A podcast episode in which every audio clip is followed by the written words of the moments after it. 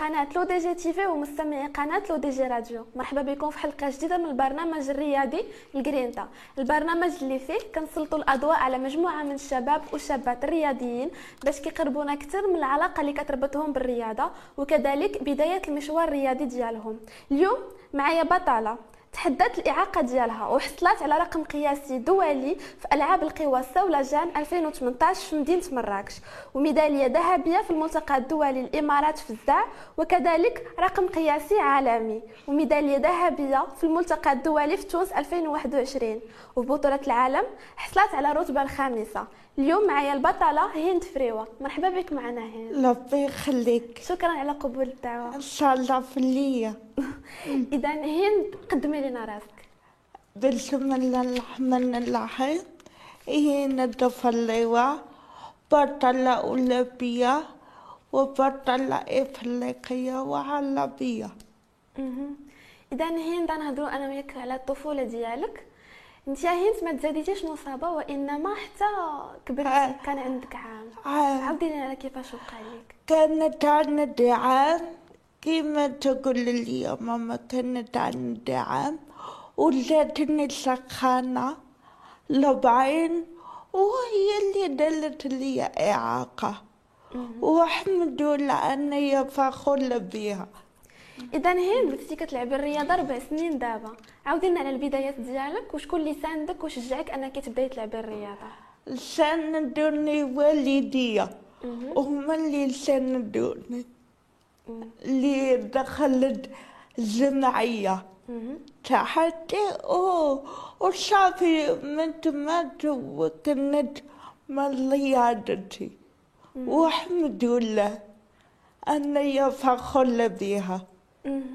والدراسة ديالك؟ آه، آه، حداش حبستي؟ سادس ابتدائي. وعلاش ما فكرتيش أنك تكملي؟ واحدة معلمة شدت ميضت وصافي ما فكرتيش ترجعي؟ دابا لا. ما كتفكريش ترجعي؟ أبدا. صافي. دابا حياتي هي الرياضة ديالي. وملي كنتي صغيرة كنتي كتلقاي شي مشكل مع صحابك؟ حنا كنعرفوا الدراري الصغار كلشي كيبقاو يهضروا عليه. لا ما, ما لقيت حتى مشكل ما لقيت عاد أنا كنت الأولى في مدرسة كاملة من الأول حتى السادس تحبستي حتى حبست وعاودي لي هند على العلاقه ديالك بألعاب القوى. يعني هي ماشي مجرد هواية بالنسبة لي ماشي هواية. وإنما شنو؟ آه، تع- تحدي وقوة والصبر. شنو كتمثل لك آه، الرياضة في الحياة ديالك؟ آه، آه، زوينة بزاف واحد ديال الزهد واجهتي شي صعوبات من كنتي يلاه كتبداي الرياضة ولا لا؟ لا ما قلت حتى صعوبة الحمد لله وفي التدريب شكون اللي تيكون معاك كيفاش كتدربي كانت تكون ماما. وبابا. كيفاش كيدوز عندك النهار هائل النهار ديالك كيفاش كيدوز ملي هائل. كتمشي تدربي هائل مهم. قربيني أكثر انت تدرس الزوين تدلب وتدرس الزوين وقول لي شنو الدور ديال الأم ديالك؟ يعني هي اللي كتكون مرافقة ديالها آه. ديالك ديما ماما هي حياتي وحبيبة ديالي وكبيدة ديالي. ربي لا خليها لي. الله يخليها هي الشمس اللي مضوية لي حياتي. وحتى بابا هو سند هو صديقي. كل شيء. فحقك إلا كنت تتكلم فحقهم قليلة كان بعيهم بزاف الله يخليهم ليك إذا هند أنت لعبتي في الإمارات وجبتي ميدالية ذهبية وحطمتي رقم قياسي. عاودي لي على التدريب ديالك وعلى التجربة ديالك في الإمارات. التجربة ديالي ماشي سهلة ولكن آه، الجهدي مهم. حيث أنا كنلعب مع تصنيف اللي قبل مني ما كنلعبش مع تصنيفي وبحال الإعاقة لا انتي كنلعب اف واحد وثلاثة آه. شنو هو هاد التصنيف هذا؟ شرحي لنا دابا واحد اللاتين آه. ما كاينينش. كاين عي أنا بوحدي واحد اللاتين وكنلعب منين اللاتين مهم. مع اثنين وثلاثة. آه. واخا هكاك كدير بلاصتي معاهم مقاتل معاهم. كيشكل لك هذا المشكل ديالك في السباقات ولا في المسابقات؟ أنا يا كنتمنى كنتمنى يكونوا واحد اللاتين بوحديتهم ونين لاتين يعني يفرقوا واحد آه. وثلاثين بوحدهم واثنين وثلاثين آه. بوحدهم إذا هند أنت بديتي الرياضة دابا أربع سنوات. وفي ثلاث سنين لعبتي مجموعة من المحافل الوطنية ومحافل الدولية وحققتي عدة القاب وحطمتي أرقام قياسية. وفي تونس كنتي جبتي ميدالية ذهبية. آه. قربيني أكثر من التجربة ديالك في تونس. وكيفاش كانوا الاستعدادات؟ استعدادات أحمد لدى العائلة أنطلق والصعوبات فطل الصبول وطلق بعيدة وتنقل من بلاصة بلاصة بلاصة مهم. والحمد لله الحمد لله كتمثلي المغرب أحسن تمثيل وكتجيبي ميداليات وكتحطمي أرقام. الحمد لله. حنا فخورين بك هند. ربي يخليك. إذا هند ملي كنتي صغيرة كنتي كديري الترويض؟ آه. أها. شكون كان تيكون معك ماما. وكنتو كتلقاي شي إعانات مادية من شي جمعية ولا؟ لا. لا ما ملي لقيت شي مشاكل في هاد مهم. مو موضوع يعني والديك هند عندهم دور كبير يعني يعاونوك ماديا ويعاونوك حتى معنويا. معنويا. معنويا بزاف يعني قدروا يكون يعطونا هند عندها شخصية قوية هند عندها أهداف باغا توصل ليهم. شنو هو الدور ديال والديك هنايا؟ آه دول ديال والديا عارفيني. عارفيني عارفين هنا كده عارفين هنا عنيدة ولا صح وقوية وشجاعة واللي في العصا كديلة بأني وصلت هذا المستوى بأني عنيدة إذا قلت حاجة كن نوصل ليها يلا بتحطي شي آه. في راسك وهم عارفين كده لا تقول لي يا بابا تي قوية و... واللي بدي تحققها وحتى ماما كذلك اللي تقول لي اللي بدي توصل شوفي ديري فوق زهدك وكمان عن الله. وأشي اللي طلبيتها لي ربي ما تيخيب اللي كان مشاهدينا الكرام اليوم ما معاياش غير هاد البطلة بوحدها وإنما معايا الأم ديالها. الأم اللي بالنسبة ليها مرافقة سند ويد يمنى لاله رشيدة مرحبا بك معنا الله يوفقك شكرا على قبول آه الدعوه بارك الله فيك. قربينا أكثر من هند. أنت أكثر إنسانة كتعرفي هند. شخصيتها هي قالت لك أنا عنيدة. آه عنيدة. وكتبغي رياضتها وكتبغي ما كتبغي تريني و- وما كت ما كتعقش عليها خصها تمشي تمشي الرياضة ديالتها وتمشي والحمد لله.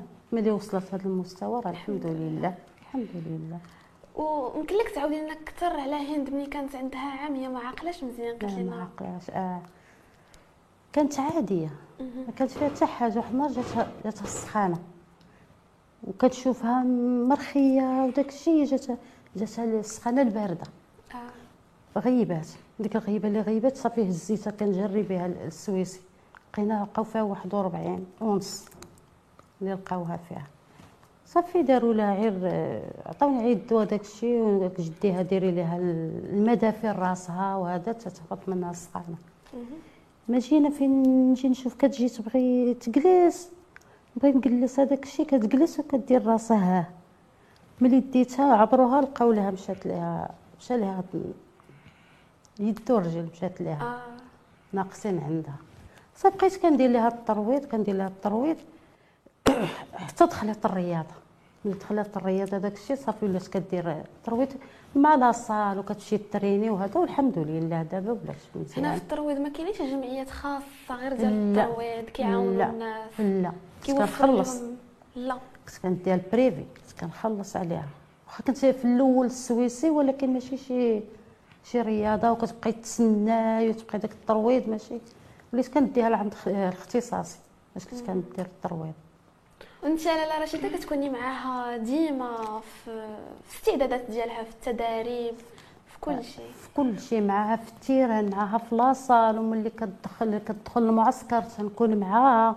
كل شيء أنا اللي معاها عاودينا على كيفاش كيدوزوا الأجواء تما في التدريب في المعسكر انت كيدوزو المرافقة ديالها كيدوزو مزيانين مزيانين واخا كت آه، شوية ديال كتخلي على دارك وعلى هذا وكتمشي وداك الشيء ولكن الحمد لله كيدوز كاينة كل شيء نتيجة. مزيان. عندي واحد السؤال لك هند هو أنك تأهلتي لطوكيو. إيه عاودي لي على الشعور ديالك من تأهلتي. ماشي سهلة ماشي سهلة ولكن لاتني واحد آه إحساس هائل. زوين. زوين بزاف بأنك تأهلتي أولمبياد. ماشي سهلة. قاسيتي وتعذبتي ومحنتي. وصلت هذا المستوى بأني تأهلت أولمبياد طوكيو. عاودي لي على الاستعدادات ديالك لطوكيو كيفاش كانوا خصوصا انه كانوا في وقت الحجر الصحي كانوا سادين les salles de sport كانوا سادين برا. كيفاش كنتي كتدربي؟ كانت ليني في الدار في السطح كانت ليني كنتي كتعاونيها لاله رشيده في آه كنت كن كتريني ديك الساعة. كنت باقا ما باقي ما كاين لا تأهل لا والو. كنت كتريني في السطح دايرة ليها كرسي في السطح باش كتلعب نيت باش كتلعب. درتو ليها في السطح وكتريني. حتى كانت كتوجد كتريني وداك الشيء. الحمد الحمد لله. لله وصفي لي الأجواء ديالك من وصلتي لطوكيو كيفاش كانوا الأجواء تما؟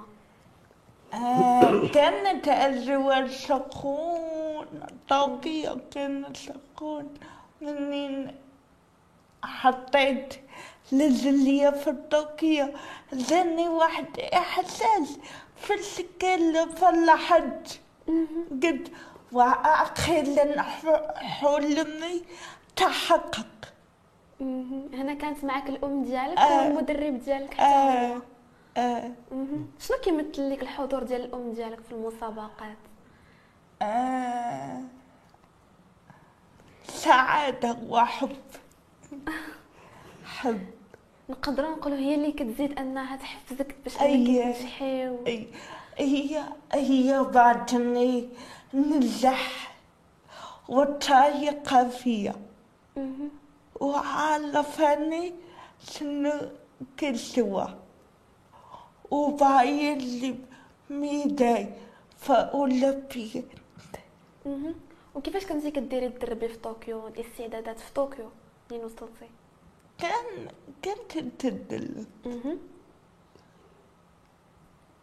وفي طوكيو جبتي حصلتي على الرتبه الرابعه مهم. كنتي باغا تجيبي ميداي؟ كنت باية ميداي آه، فضية مهم.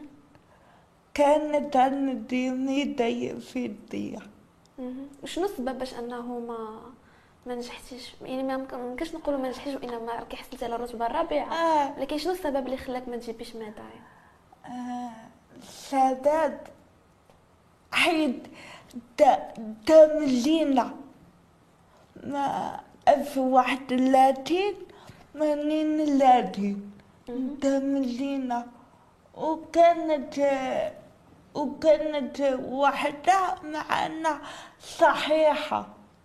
ما كان لعبت كلوب وجابوها. وداتها بسهولة. آه. الشي اللي بقى أنايا بقى في حل بسهولة ببولون ما ما ما تعبرش عليها. فهمت. فمن ذات ذات بسهولة إن شاء الله تجيب لنا معده إن شاء الله في بطل العالم وفي بالي إن شاء الله يا ربي. بقى عقله على اجواء المسابقه يلا في طوكيو. أي. وصفيها لنا كيفاش كانت؟ هي لعبة هي لعبات في الأول. لعبات آه، وجينا هي بحالاتنا ما بقيناش حتى الآخر لا. اللي كيلعب كيجي بحالاته. فهمتي؟ ما اذا هين شنو هما الحوايج اللي تبغيهم يتوفروا الأشخاص في وضعية إعاقة في المغرب باش أنهم يزيدوا لقدام ويكونوا أبطال؟ أنا يا بيت نوضو تحلكوا وديلوا الرياضة رياضة فينا وكاين مستقبل مهم. الحمد لله وشنو هما الحوايج اللي خاصهم يكونوا متوفرين ولكن مازال ما متوفرينش؟ كيف؟ يعني لي ماتيريال ولا الحمد لله ما كاينش الحمد لله كل شيء متوفر. الحمد لله. واحد أخذ ديل عيد زهده وكمان على الله الحمد لله. شنو هو الحلم ديالك؟ بزاف. قوليهم لينا. حول ديالي بأني بتجيب ميدالية في بطل العالم وميداي في باليس إن شاء الله. مهم. في أولمبياد إن شاء الله. شنو هي الرسالة ديالك للناس اللي مين كيشوفوا شي شي واحد في وضعية إعاقة كيبقاو يقولوا مسكين ولا كيشوفوا فيه بالشفقة الوغ كو هذاك الإنسان راه دار بزاف الحوايج وحقق بزاف النجاحات. وهي شنو تبغي تقولي ليهم دابا؟ بغيت نقول لكم الله يهديكم. هادشي اللي بغيت نقول. وبغيت نقول لا يخليكم. ما بقاوش حكموا في مدهل حيث مدهل خداع خداع مهم داخل ديال الانسان كي داير كاين اللي ما فيش لا إعاقة لا والو وكاين اللي عنده إعاقة في عقله إعاقة ماشي عيب إعاقة كيما تيا خلق الله عادي تا حنا خلقنا الإعاقة مهم عندنا إعاقة مهم كنا فقلو مهم كنا حسو كن بح بحالنا بحالكم. ما قد تلفين عين في حاجة واحدة لزلين ويدين. إما حنا يا بحالنا بحالكم. كيف كيف؟ سوا داكشي اللي كاين هنا الله يهدي بنادم. آمين. أمين. وأنت لاله رشيدة شنو تبغي تقولي للآباء اللي عندهم ولادهم في وضعية إعاقة؟ ولكن نقدروا نقولوا كيخبيوهم ما تيبغوهمش يخرجوا. يعني راه الدراري عندهم أهداف عندهم أحلام. شنو تبغي تقولي لهم كنقول لهم بلا يخرجوا ولادهم يديوهم يديروا الرياضة يشاركوا مع الجمعيات ويقلبوا فين فين يديروا وليداتهم وهذا ويخرجوهم من هذيك اللي بقاو حابسينهم معايا في الدار. يقولوا راه معاق ما غاديش. دابا المعاق راه محقق شحال من حاجة. اللي ما محققهاش واحد عادي. المعاق دابا راه راه راه ولا كيدير الرياضه كيخرج على برا كي كيلعب الرياضة كيلعب هنا في المغرب خارج المغرب. كاين بزاف ديال الحاجات كي كيدير المعاق. المعاق حتى هو راه كي راه شي حاجة تا هو كبيرة كيديرها. راه تا هو كيتحدى الاعاقه ديالو. وكنتمنى ال- الأمهات يخ- يخرجوا وليداتهم يديروا الرياضة وواخا غير صحتهم واخا غير الصحة ديالتهم هذاك الشيء كنتمنى. كنتمنى يديروه وتكون أبطال عالميا وأبطال أولمبيين وكل شيء. اذا هند شنو تبغي تقولي لوالديك ولمن تبغي تقولي شكرا؟ آه، ب- بذكر والدي كان بكم بزاف. وسمحوا لي بأني ما ميداي وفي بالي تعدي لي بان الله وكنا بكم بزاف كنا حماق عليكم. ولمن تبغي تقولي كلمه شكرا بنت نقول لهم شكرا لوالدي اللي من سانديني وشكرا لجمعيتي التحدي اللي من سانداني وشكرا لخويا داودي بزاف بزاف كان فقط واحد النهار إذا عندي خويا داودي تقول لي يا ربي يا ربي يا ربي هينت جيبي من إيدك إن الأولى إن الثانية إن الثالثة أنا يا بيتك جيبي من ايدي وواحد اللي يدخل تقول لي عافك يا بنتي يا سيلي لا سهل عليك. كيما انتي كتخدمي من نيتك سيلي لا سهل عليك. بيتك الجيبي ميدي ولا بيت هو العيش ديالي. حميد عاوني يتهزع لما لا تقول لي تقول لي يا بي بنتي اللي بميدي ولا بيت في طوكيو اذا هند في بدايه المشوار الرياضي ديالك شكون هما الناس اللي ساندوك من العائله ديالك آه سندون بزاف وكنا بعيدنا الشغل خويا بدر فالليوة اللي توقف معايا واللي تشجعني في رياضتي كان شغله بزاف بزاف. كان يقول لي I love you وكان الشغل خوته بزاف بزاف. وكان الشغل عائلة عائلة وكبيلة إذا هند وصلنا لنهايه الحلقة. ولكن قبل ما نساليو بغيناك توجهي رسالة للمشاهدين ديالك اليوم قدام الكاميرا. شنو تبغي تقولي للأشخاص اللي كتفرجوا فيك اليوم باش أنهم ما يتخلاوش على الحلم ديالهم؟ آه، بنت نقول لكم كنتمنى تشجعوني ودعموني ووقفوا معي في رياضتي و- وكنتمنى توما ديروا الرياضة واللي عندكم شي حلم تحققوا وكنا بكم بزاف بزاف. حتى حنا كنبغيوك هند حتى أنا لاله رشيده نخلي لك كلمه اخيره تقوليها للمشاهدين ديالنا اليوم كنقول لهم آه، شكرا على على هذا وكنتمنى تزيدوا القدام في الرياضة ديالتكم وما ترجعوش اللور و- وحققوا الأحلام ديالكم والله يسهل عليكم وعلى جميع المسلمين. شكرا. اذا مشاهدينا الكرام وصلنا لنهايه الحلقة. كانت معنا اليوم البطلة هند فريوة. هي بطلة المغرب وبطلة إفريقيا في رياضة الصولجان هند مثال الفتاه اللي تحدات المرض ديالها باش تحقق الأحلام وتوصل الأهداف ديالها. وكانت معنا أيضا الأم ديالها اللي ديما في جنبها ومسانداها.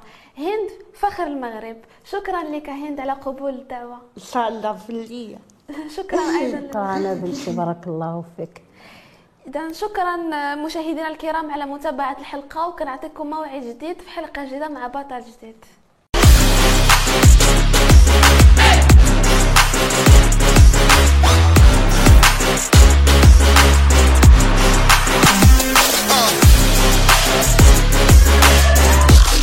right back.